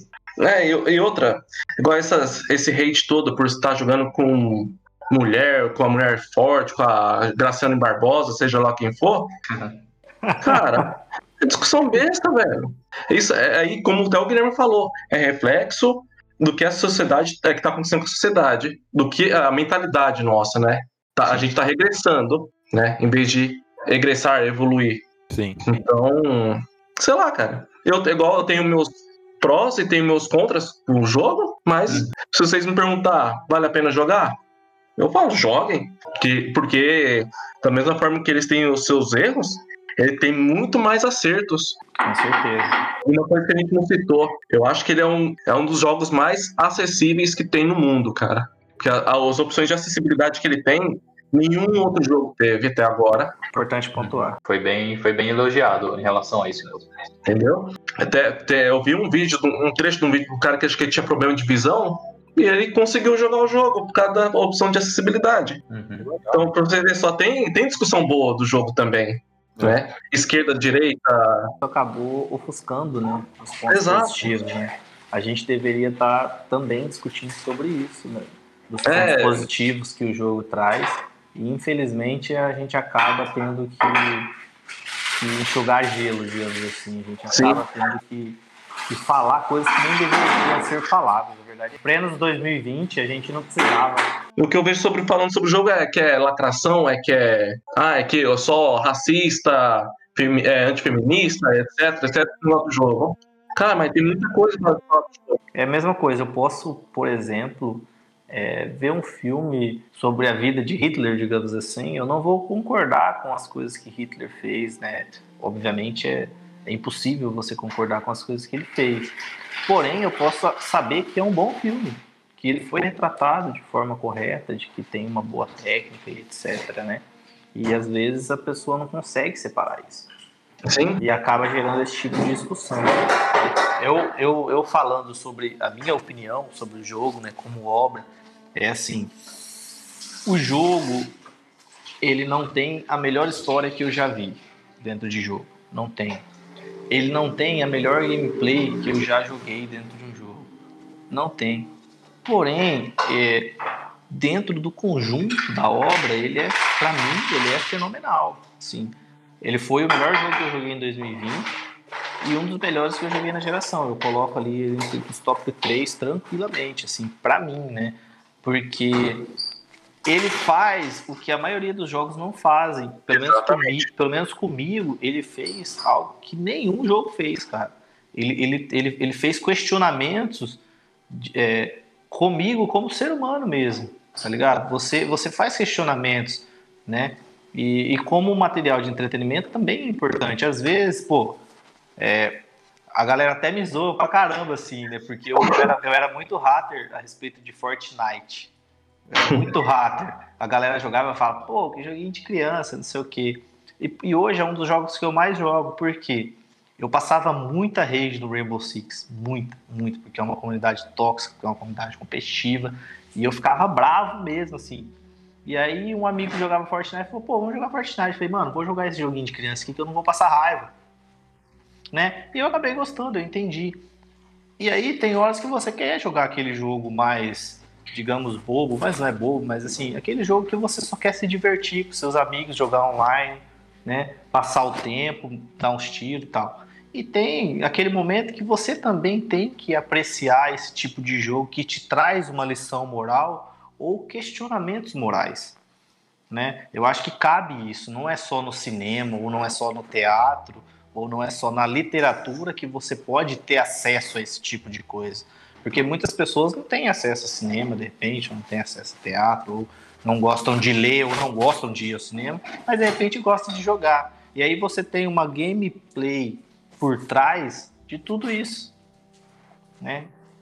Então, eu achei muito válido essa questão que trouxe o The Last of Us, esse debate. Acho que o The Last of Us acho que é um dos jogos mais maduros que teve. Maduros, assim, ao ponto de não ter só violência, né?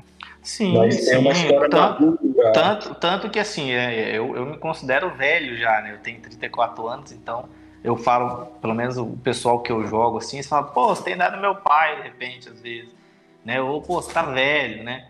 Então a gente vê o jogo de uma forma, né? De repente, um jovem de 15, 16, 17 anos não vai ter essa visão. Mas, porém, ele vai, de certa forma, é, fazer alguns questionamentos, ou ele vai, de certa forma, entender alguns pontos que às vezes ele nunca viu em um jogo.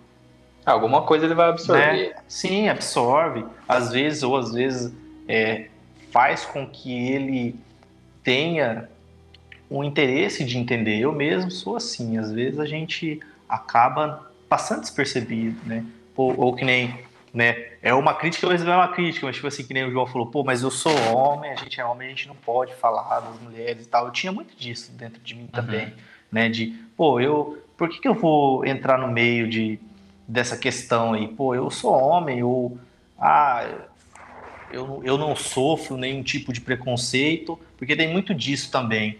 Ah, mas você nunca sofreu preconceito, então você não pode falar sobre esse preconceito. E não é Exato. é assim. Isso é uma forma de disseminar o preconceito, porque a partir do momento que você não Exatamente. fala, você não compreende sobre aquilo, né? Você não tem empatia sobre aquilo, isso não faz parte do seu dia a dia, do seu debate. Certo. E The Last of Us trouxe isso para a comunidade game. Não sei se de forma positiva ou não, isso aí a gente vai descobrir lá na frente, né?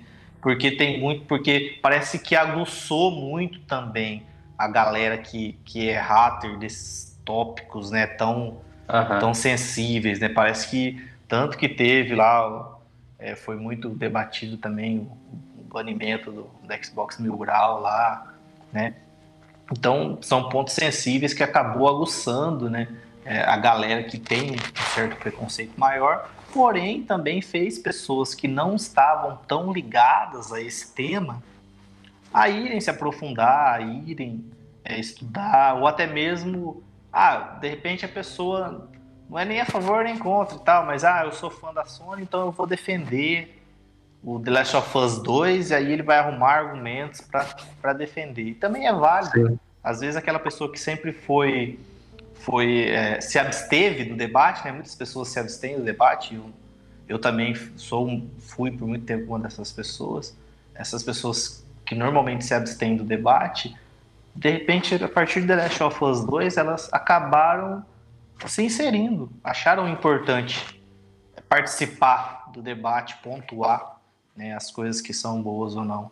Então, esse jogo, ele pode não ser o melhor da geração. Tem muitos jogos que são ótimos e muitos jogos que ainda estão por vir, Cyberpunk, Ghost of Tsushima. Mas eu, eu considero ele o maior jogo da geração. Porque Legal. ele trouxe um debate que é necessário,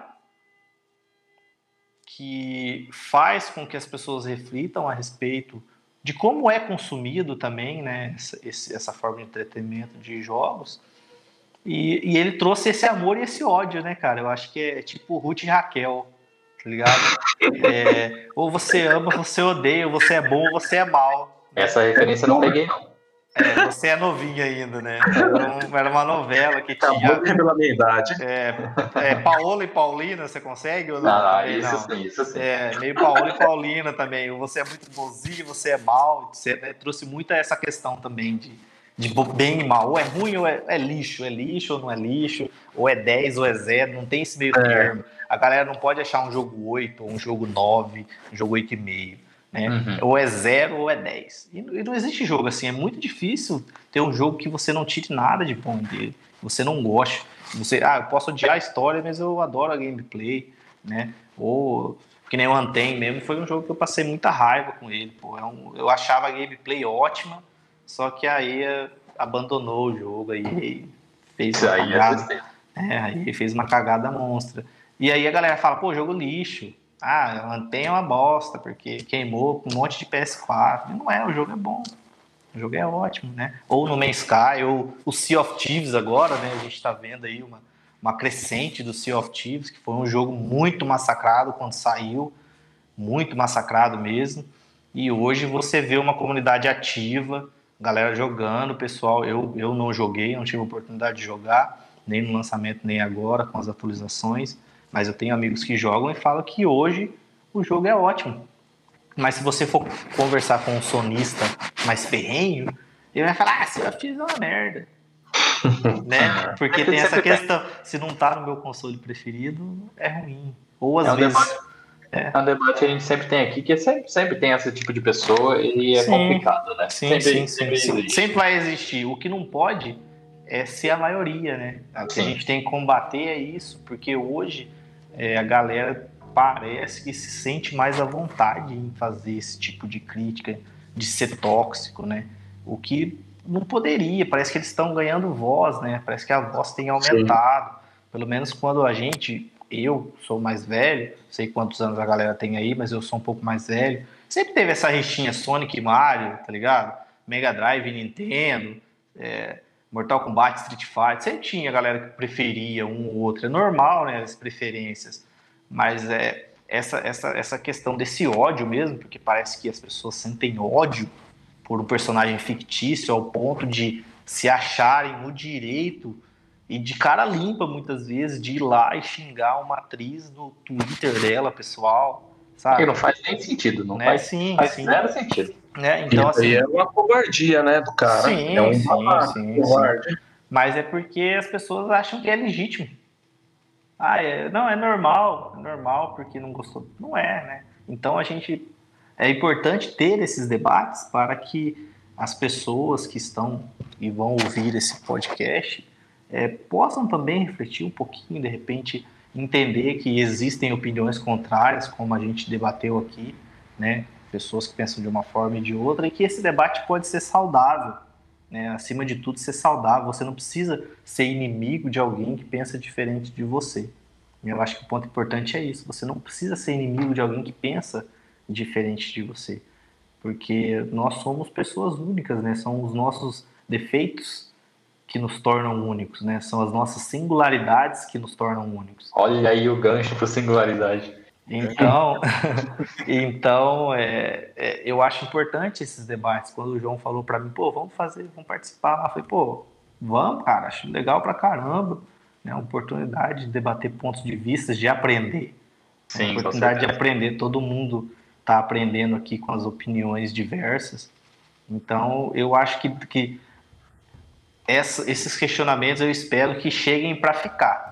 Né? Eu acho importante isso, que, que venham mais jogos que façam que, que a gente reflita sobre, sobre essas coisas, né? que, que sejam aí um, um Dark da Netflix que quebra a sua cabeça para você entender os pontos, né? E que tragam debates interessantes. Eu acho muito importante isso. E por isso que eu adorei o jogo, cara. Eu, eu, eu virei, eu não era um grande fã de The Last of Us, e agora eu sou um grande fã de The Last of Us. Como o Reinaldo falou, é muito bom esse, esse, essa discussão. E como ele também acabou de citar, a gente, eu, eu, eu falo aqui que a gente aprende muito escutando, conversando, é, tendo essa discussão, tanto como eu aprendi hoje escutando, como eu espero que os, os ouvintes nossos do podcast tenham escutado isso e aprendido alguma coisa também, né? Tirado algum, absorvido alguma coisinha. Que é assim, o The Last of Us é, é, isso, né? É isso que a gente falou aqui. É isso. É isso. Não, não tem muito mais o que falar. Só uma, uma coisinha aqui. Uhum. Eu acho que ele tem gote. Olha aí. Esperamos, né? Vamos ver. Esse cronograma de coronavírus aí. Se não ganhar, é marmelada, hein? Tô brincando. É. é, eu acho que é um dos grandes jogos que, que podem tirar aí e que particularmente eu ainda não joguei o jogo, porque eu só tenho PlayStation 4 e ele não tem para PlayStation 4, que é o Half-Life Alyx em, em VR. Uhum. É, eu acho, pelo menos pelo que eu vi das reviews, eu vi, acabei vendo alguns gameplays, etc. Eu acho que seria um jogo interessante de participar da premiação, não sei se vai.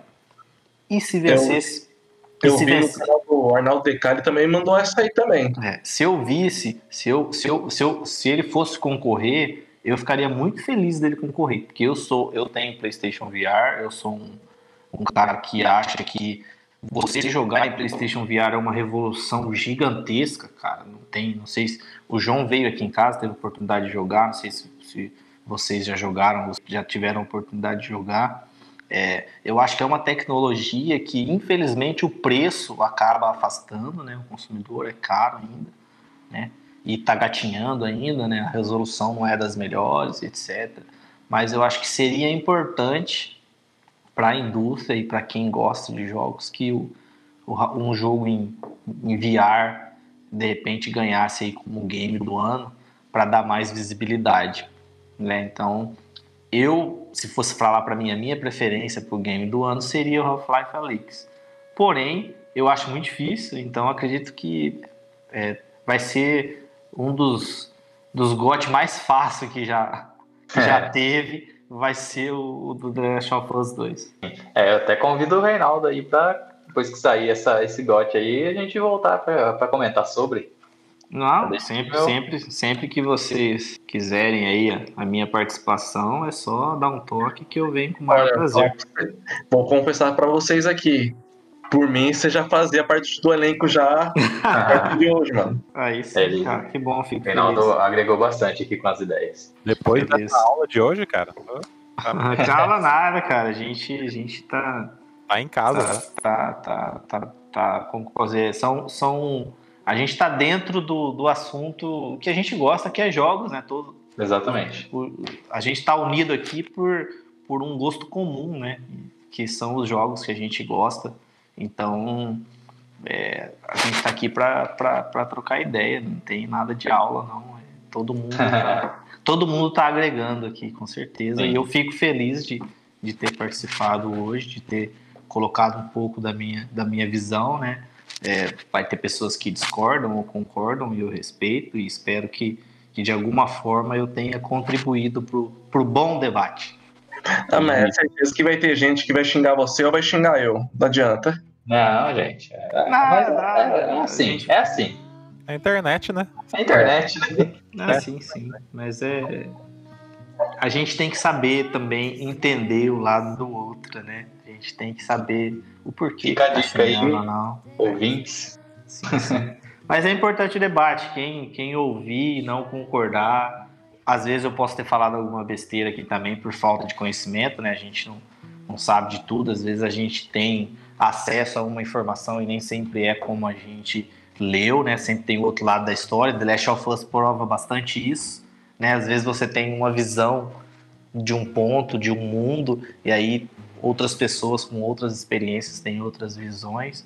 E quem discordar, por favor, se sinta à vontade de, de pontuar aí, de repente, algum, algum erro durante esse debate, que se eu tiver a oportunidade de voltar e, de repente, estar tá respondendo alguma, alguma questão sobre isso, será o maior prazer. Bom demais. Então, eu acho que é isso aí, fazer essa, essa grande história aqui da Last of Us, toda, todo o papo, todo o assunto, todo o que envolve esse grande jogo. A gente termina por aqui o episódio. Eu agradeço a todos os convidados, o Reinaldo, especialmente nosso convidado especial, os participantes. E eu espero que vocês tenham gostado do episódio. Até o próximo e tchau, tchau. Falou. Valeu, tchau, tchau. Valeu, abraço.